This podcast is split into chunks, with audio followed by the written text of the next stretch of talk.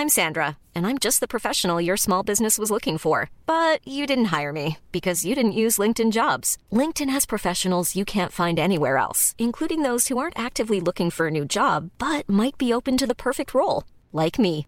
In a given month, over 70% of LinkedIn users don't visit other leading job sites. So if you're not looking on LinkedIn, you'll miss out on great candidates like Sandra. Start hiring professionals like a professional. Post your free job on linkedin.com/people today.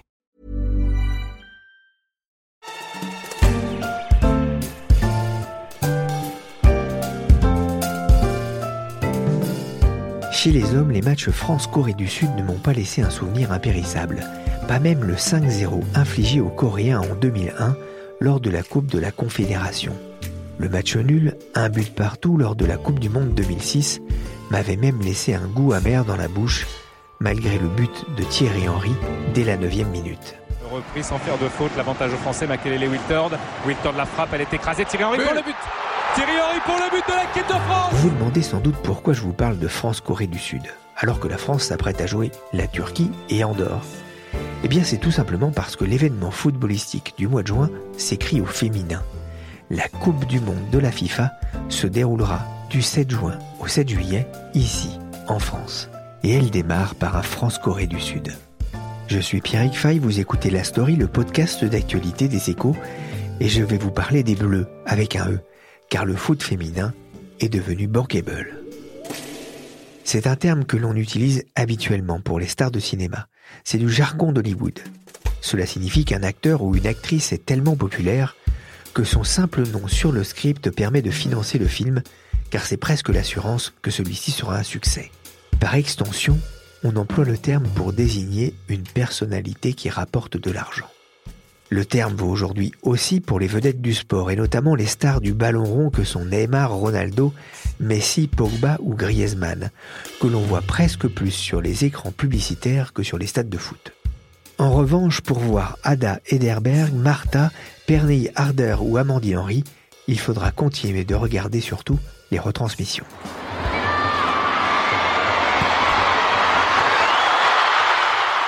Vous la sentez venir cette clameur? Ce n'est pas un but de Mbappé, mais celui d'Amandine Henry contre l'Italie au Stade Vélodrome en 2018. Il y avait beaucoup de monde dans le temple de l'OM pour regarder 22 femmes jouer au football. Car le foot féminin a changé, et pas seulement parce que le niveau de jeu a augmenté. Il est devenu populaire et commence à remplir les stades et à faire rêver les fans, puisqu'on compte déjà 160 000 licenciés chez les filles. Cécilia Delporte travaille pour les Échos Week-end. Elle s'est penchée sur ce mouvement rebaptisé la remontada des femmes. Euh, bonjour Cécilia. Bonjour. D'abord, qu'est-ce qui vous a donné envie d'écrire cet article? Alors, c'est vrai qu'on a vu l'engouement autour euh, de la Coupe du Monde masculine l'année dernière et j'avais envie en fait de mettre en lumière cette fois-ci le football féminin et la Coupe du Monde féminine qui en plus se déroule sur notre sol. C'est quand même un événement majeur. Il y aura plus de 1 milliard de téléspectateurs et plus de 1 million euh, de spectateurs qui sont attendus en France. Donc voilà, ça valait le coup d'en parler, puis surtout de mettre en lumière le football féminin. Vous avez mené justement l'enquête et vous avez notamment rencontré Jane, euh, qui a ouvert les festivités au, au Parc des Princes. C'est une fan de foot euh, presque militante? Oui, c'est une fan de foot, c'est une fan de sport en général et surtout de sport féminin. Ça lui tenait vraiment à cœur en fait de mettre en lumière le sport féminin en général et surtout c'est une approche presque féministe de sa part, militante. Euh, L'idée de célébrer voilà le, le, foot féminin et de montrer que les, le foot il se pratique aussi bien par les hommes que par les femmes, que c'est on évolue quoi, hein, tout simplement les lignes bougent et on n'est plus dans un, dans les vieux schémas patriarcaux. Et justement, hein, on va entendre euh, quelques mots de Jane que vous avez rencontré avec un son pris sur votre téléphone portable. Euh, bah moi j'étais hyper honorée, hyper, euh, hyper fière et j'ai dit oui tout de suite quand on m'a proposé. Euh, déjà, c'est une chance de pouvoir soutenir le sport féminin et en plus de ça, euh, je que ça sera ma première fois dans un stade. donc, donc j'ai un peu hâte. Et euh, je trouve ça hyper bien que la FIFA veuille autant mettre en avant la, cette Coupe du Monde féminine. Je trouve que ça fait du bien. Ouais. oui, non, c'est impressionnant. Et puis oui, il y a la pression, mais en même temps, je me dis, ça sera l'unique fois dans ma vie où je vais ouvrir une Coupe du Monde de, de foot féminin. Donc j'espère bien que faire en sorte que ça restera un bon souvenir. Euh, non, j'avais pas fait le foot. Moi, j'avais fait des sports euh, individuels. J'avais fait du tennis, euh, de la boxe française pendant pas mal de temps, un peu de surf. Et c'est vrai qu'en tournée, je fais, pas mal, je fais un petit peu de cardio pour le souffle. D'accord. Mais est-ce que tu suivais le foot féminin Le foot féminin, je connais de très loin. Du coup, là, je me suis. Mais je, je, sais que l'équipe lyonnaise est très forte. Sais que les Américaines sont numéro 1. Mm. Euh, donc euh, je sais que les Françaises sont numéro 4. Euh, oui, c'est un positionnement aussi. dans l'idée, c'était de faire un positionnement aussi féministe parce que j'ai envie, je crois en l'égalité homme-femme et j'ai envie qu'il y ait le plus de gens possible qui regardent cette Coupe du Monde et qui soutiennent l'équipe de France. En tout cas, en France, enfin, j'ai envie qu'on la soutienne autant que la Coupe du Monde masculine. J'ai envie que que les femmes, les footballeuses ne soient pas obligées d'avoir un métier à côté et que voilà qu'elles soient, elles soient reconnues. Et elle va sortir d'ailleurs un titre inédit pour euh, la Coupe du Monde. Tout à fait, elle a sorti un titre qui s'appelle Gloria. Donc elle avait commencé à composer avant, qu'elle a terminé euh, pour la Coupe du Monde. Et voilà, c'est un hymne euh, très festif, voilà, pour célébrer l'événement. Bah, écoutez, on va, on va en écouter un petit bout aussi.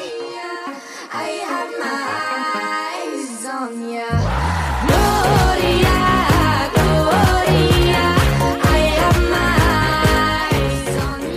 y a un engouement euh, autour du foot féminin. C'est pas qu'un effet de mode. Hein. C'est pas qu'un effet de mode et c'est pas lié au hasard non plus. En fait, c'était initié depuis 2011 par la Fédération française de football, voilà, qui a initié en fait un large plan de féminisation aussi bien dans les hautes instances du foot, euh, aussi bien en dehors du terrain avec les arbitres, les entraîneuses, que sur le terrain. L'idée, c'est de donner envie aux joueuses, enfin aux futures joueuses en herbe, de de connaître tout simplement le football et puis surtout de se professionnaliser parce que le football féminin, il se professionnalise, il se structure de plus en plus. vous évoquez le terme de start-up justement pour parler du développement du, foot féminin. C'est encore le cas ou c'est déjà presque une PME Ah, c'est encore une start-up parce que en fait, on a ce mauvais réflexe de comparer le foot masculin au foot féminin, mais le foot féminin, c'est très très récent. Finalement, en fait, le premier match de foot féminin qui s'est déroulé sur notre sol, c'était en 1917.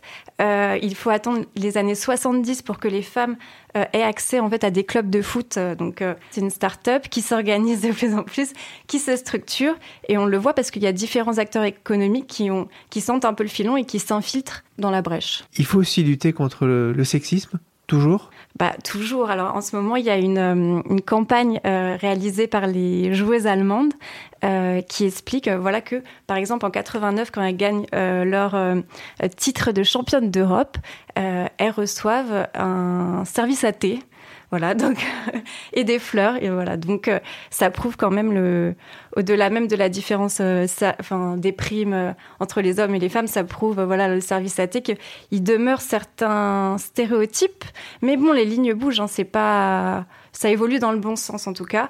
Après, évidemment que le football, c'est le miroir de la société, donc ça prouve voilà certains stéréotypes qui demeurent encore.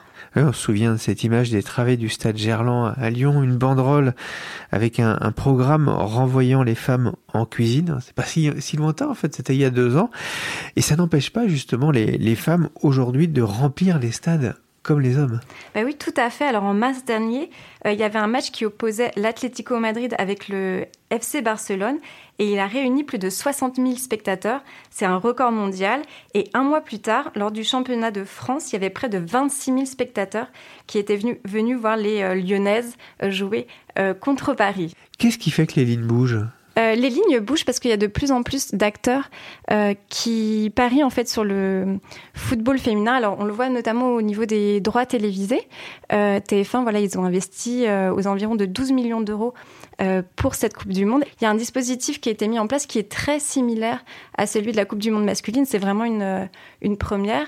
Et il y a aussi voilà des, des, sponsors. Pour la première fois, il y a Nike qui a imaginé des maillots spécialement pour les femmes. Hein. Avant, elles portaient euh, ceux des hommes. Et voilà, en fait, il y a de plus en plus d'acteurs économiques qui qui s'intéressent au football féminin ça fait bouger les lignes. Voilà, aussi bien au niveau de la médiatisation que euh, de l'apport financier. TF1 a acheté les droits de la Coupe du Monde féminine. François Pellissier, le directeur des sports du groupe, a expliqué à Cécilia Delporte que TF1 ciblait une audience très familiale et non seulement féminine.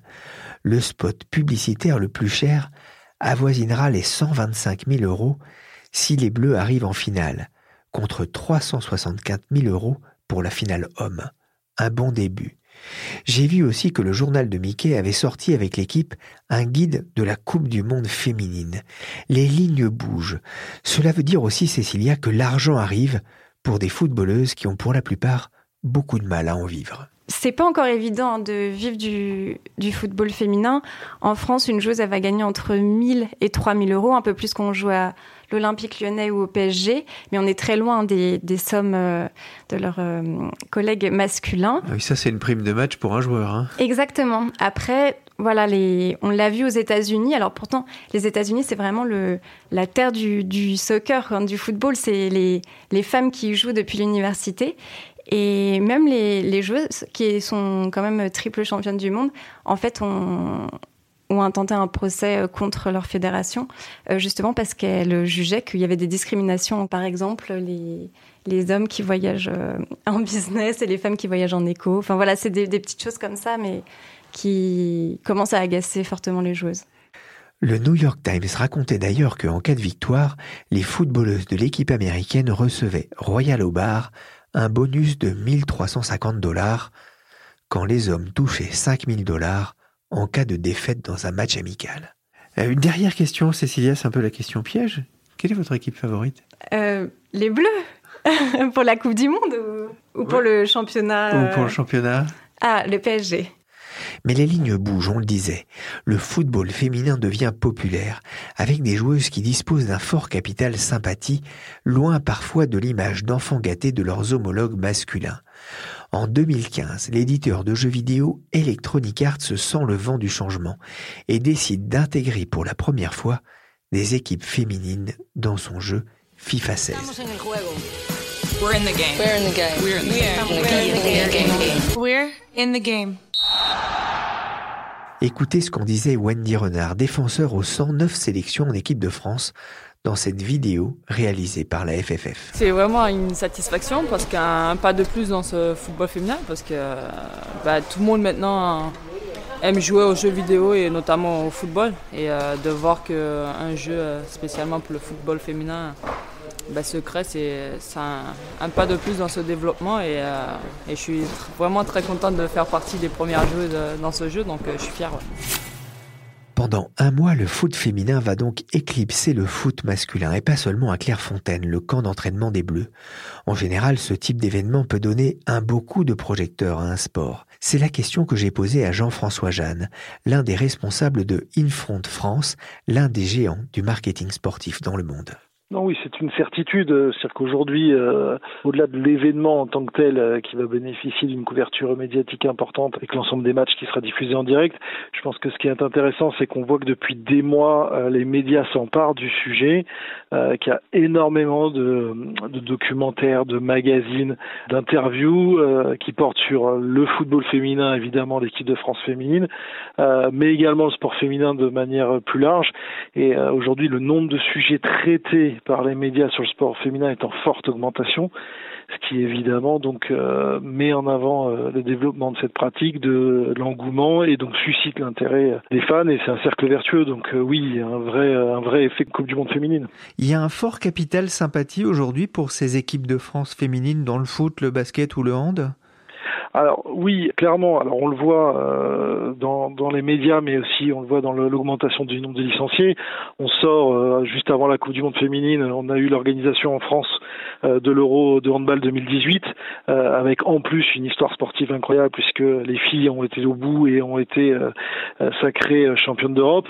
et effectivement, on a vu un engouement dans les salles sur le nombre de licences et également en télévision avec des audiences incroyables puisque euh, on a eu de très très très bonnes audiences sur des chaînes euh, majeures comme TF1 euh, qui a fait de très bons scores avec les féminines, et ce qui n'était pas le cas avant. C'est-à-dire qu'aujourd'hui on commence à avoir en plus des audiences télé très compétitives, ce qui fait que les diffuseurs s'intéresse de plus en plus au sujet et préempte de plus en plus euh, la, partie euh, féminine euh, des sports, ce qui n'était pas le cas avant où généralement elle n'achetait que la partie masculine.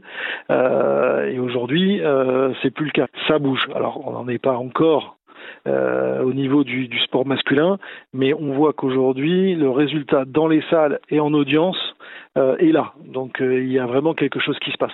Comment vous l'expliquez, cet engouement? Un, il y a un travail de fond des fédérations françaises depuis une dizaine d'années. Euh, C'est-à-dire qu'il y a eu beaucoup de campagnes de sensibilisation auprès des licenciés. Euh, il y a eu, je dirais, une, euh, une volonté forte de certaines fédérations, euh, notamment euh, le handball, qui a été une, une, des premières à beaucoup, à beaucoup pousser le sport féminin, et le football derrière. Il y a une véritable, un vrai, un vrai travail sur le terrain pour développer la pratique féminine. Mais ça va aussi avec les installations, avec l'installation de vestiaires euh, parce que souvent les clubs n'avaient pas les moyens d'avoir euh, un vestiaire que pour les filles, donc euh, ça posait des problèmes de, de vestiaire, des problèmes techniques, etc. Et aujourd'hui, les grandes fédérations se sont emparées du sujet, ont mis des moyens techniques, ont mis également des structures en place d'entraînement spécifiques. On voit qu'aujourd'hui les fédérations mettent des moyens sur le terrain. Et derrière, tout s'enclenche, des moyens sur le terrain, des résultats, l'organisation de grands événements, et je peux féliciter les fédérations euh, de prendre le risque économique d'organiser des grands événements mondiaux autour du sport féminin, qui ensuite suscite toujours, après l'organisation de ces grands événements, une inscription de licenciés, mais comme les infrastructures se sont développées, on peut accueillir ces licenciés dans de bonnes conditions. Donc c'est tout ce travail de fond, je pense qu'il a vraiment démarré il y a une dizaine d'années euh, avec des, moyens importants, euh, qui fait qu'aujourd'hui, euh, voilà, ça, déclenche un vrai modèle économique vertueux qui est relayé maintenant par les marques, puisque les marques ont aussi euh, pris euh, le pas et, et, développent des campagnes spécifiques euh, à destination des, des, filles. Ça, c'est quelque chose que vous ressentez, vous, dans votre travail? Oui, non, mais on le voit, c'est tout à fait nouveau. je le vois, bon, la, la, la, semaine dernière, on a vu une grande première en France, la, la première ligue féminine a signé un naming, donc avec la ligue féminine de handball, avec son championnat, qui va s'appeler maintenant la, Butagaz, la ligue Butagaz Énergie. C'est une grande première. Aucune ligue féminine n'avait un naming euh, à l'instar de ce qui se faisait chez les garçons dans plein de ligues euh, professionnelles. On l'a vu avec euh, Nike qui a développé une campagne absolument magnifique avec qui s'appelait Don't Change Your Dream. donc il y a une vraie campagne média centrée que sur les filles. c'est une grande première. Quand un équipementier de la taille de Nike fait une campagne mondiale autour du sport féminin, voilà, les marques euh, aujourd'hui commencent à s'approprier euh, le phénomène et décident d'investir sur le sport féminin. Et ça, c'est un vrai changement et c'est des demandes qu'on a de plus en plus, qu'on n'avait pas il y a dix ans. Malgré tout, on a le sentiment que dans le sport féminin, le football notamment, la star, ça demeure l'équipe. On ne voit pas encore émerger de, de joueuses vraiment leaders, euh, notamment sur un plan publicitaire? Oui, on n'est pas du tout encore au niveau euh, des garçons. Maintenant, il faut juste euh, prendre en compte que les championnats nationaux qui font l'histoire et la récurrence, puisque les grands événements, par essence, sont des événements exceptionnels qui ont lieu tous les quatre ans pour une Coupe du Monde. Donc on ne peut pas construire sans un championnat fort, avec une histoire forte, etc. Mais aujourd'hui, le championnat est diffusé euh, sur les antennes de Canal+, ce qui n'était pas le cas dans le passé.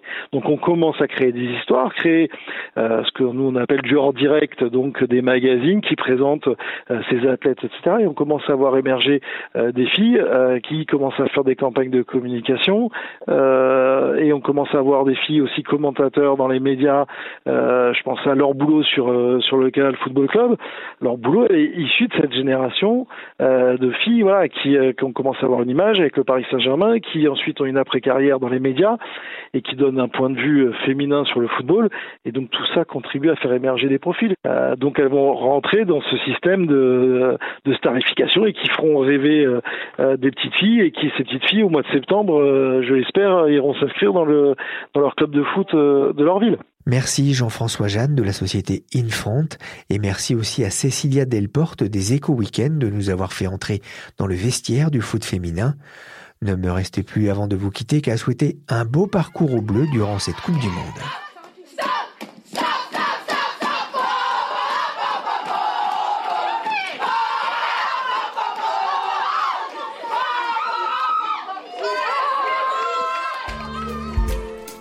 La story, le podcast d'actualité des échos, c'est fini pour aujourd'hui. L'émission a été sélectionnée par Nicolas Jean, chargé de production et d'entraînement de l'équipe Michel Varnet. Vous pouvez nous retrouver sur toutes les plateformes de podcast et vous abonner. Pour l'actualité en temps réel, c'est sur leséchos.fr.